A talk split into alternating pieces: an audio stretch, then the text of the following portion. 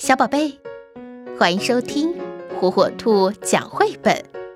今天，火火兔要给小朋友们讲的绘本故事，名字叫《手和手指头》。剪刀、石头、布，游戏的时候大家都会用到的手和手指头。手和手指头。可以做很多的手势，代表很多的意思。比如，过来呀，跟我来，住手，嗨，嘘，小声一点，拉钩，这些都可以用手和手指头来表示。如果当两根绳子拴住苹果。可是不能用手去拿，那么要想吃到这两只苹果，可真难呀。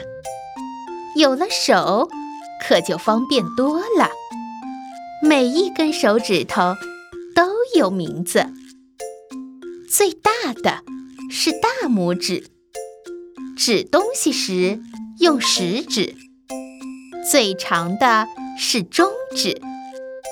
姐姐用无名指擦口红，最小的是小指。左手和右手合在一起，可以完全重叠。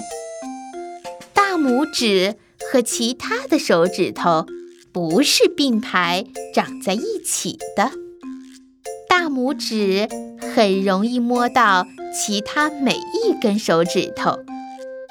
捏东西的时候，我们用大拇指和食指。有了大拇指，我们才能捏住和握住东西。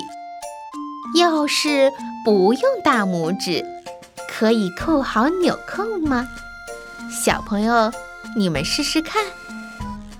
大拇指还可以用力压东西，真方便。